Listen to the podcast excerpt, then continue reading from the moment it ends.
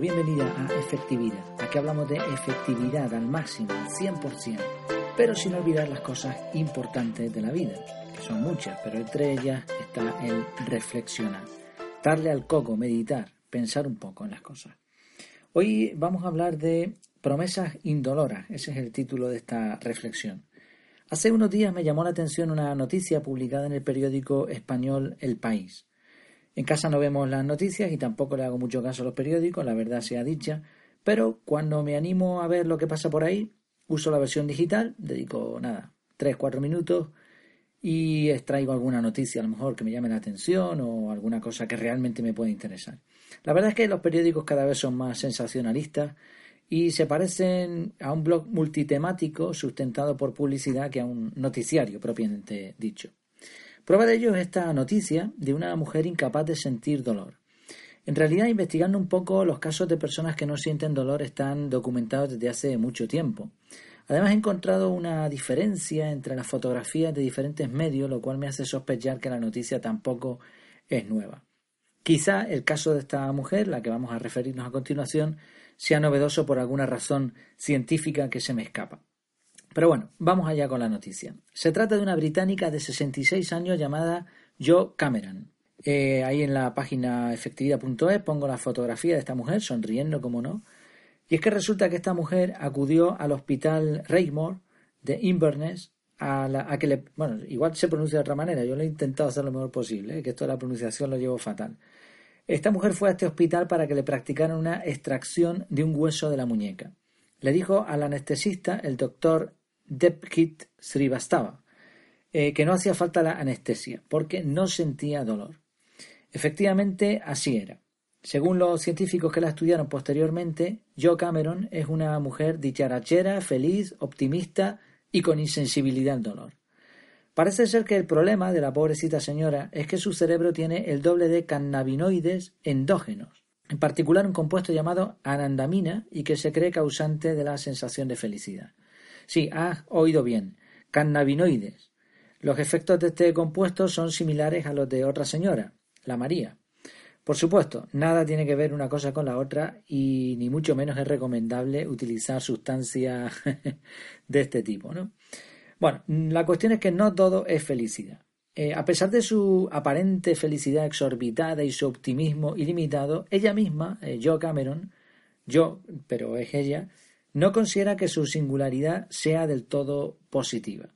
Por ejemplo, cuenta que a otros se les hace difícil estar con una persona tan positiva, demasiado positiva. Además, sufre quemaduras y lesiones constantes, ya que, como no se entera del dolor, dice que incluso algunas quemaduras se da cuenta cuando le huele a carne quemada. Esto, desde luego, no es agradable.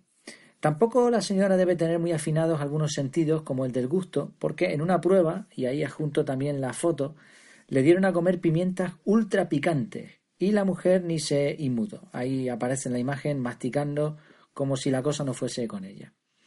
Y aquí viene la reflexión. Perdón, aquí viene la reflexión, casi me ahogo. En la vida actual no todo es de color de rosa. Hay cosas bonitas y también cosas feas. Y estamos preparados para sentir ambas cosas. Es curioso porque existen algunas corrientes de pensamiento actuales, ¿no? Estos libros de autoayuda superpositivos que invitan a la gente a ignorar todo lo malo. Usan frases como no hagas nada que no te haga feliz, enfócate solo en lo que te lleve a tus resultados. ¿Y por qué tienes que hacer esto? Porque tú te lo mereces, el universo te lo debe. En este afán por buscar la felicidad a la fuerza, muchos evitan los sentimientos negativos a toda costa, como la tristeza.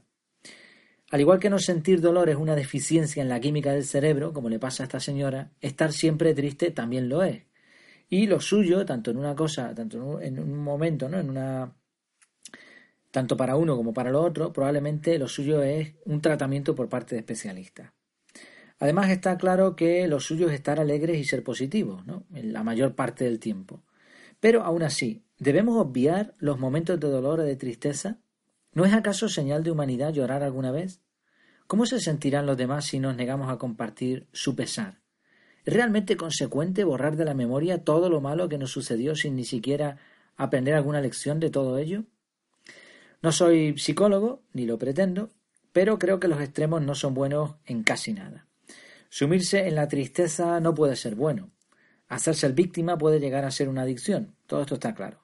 Pero por otro lado, sentirse tristes alguna vez, sobre todo cuando hay razón para ello, como quizá la muerte de un ser querido, es algo normal y lógico.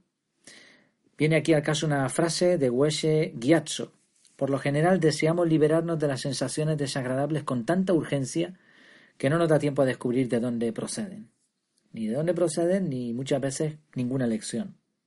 Y es que la persona efectiva es también aquella que sabe dedicar tiempo a la reflexión. Reflexión a veces acompañada de lágrimas, para aprender lecciones y proponerse metas que le lleven a mejorar. La efectividad en realidad viene del dolor, porque si no hay nada que te impulse a ser efectivo, si no hay ese dolor, probablemente no habría ninguna necesidad de mejora. Una vez más creo que el equilibrio entre los términos es la ecuación correcta. ¿Y tú, cómo lo ves? ¿Te gustaría ser como esta señora que no tiene ningún tipo de dolor, que siempre está alegre y contenta, o crees más bien que es necesario una dosis de vez en cuando? Bueno, eh, terminamos con una frase de Fyodor, Fyodor Dostoyevsky. El verdadero dolor, el que nos hace sufrir profundamente, hace a veces serio y constante hasta al hombre irreflexivo. Incluso los pobres de espíritu se vuelven más inteligentes después de un gran dolor. Que no nos haga falta tampoco un dolor para intentar ser inteligentes, desde luego.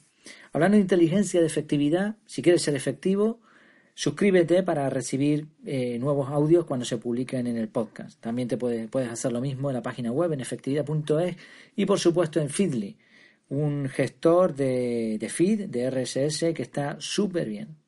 También en la página web en efectividad.es tiene la fórmula de, de, la efectividad para saber si está siendo o no realmente efectivo. Sobre todo quizá orientado más a los proyectos de empresa, cosas así, ¿no? Y bueno, para terminar, no te olvides de aportar lo que te parezca bien en los comentarios. Me encantaría saber tu opinión. Cuenta conmigo para lo que necesites. Puedes también mandarme un correo en efectividad.es barra contactar o en cualquier mensaje. Eh, ayuda también a este contenido con los likes, compartiendo si te parece que pueda ser oportuno para otras personas, etcétera. El objetivo es que más gente pueda llegar a ser realmente efectiva. Me despido. Hasta la próxima, hasta que nos veamos de nuevo. Que lo pases muy bien.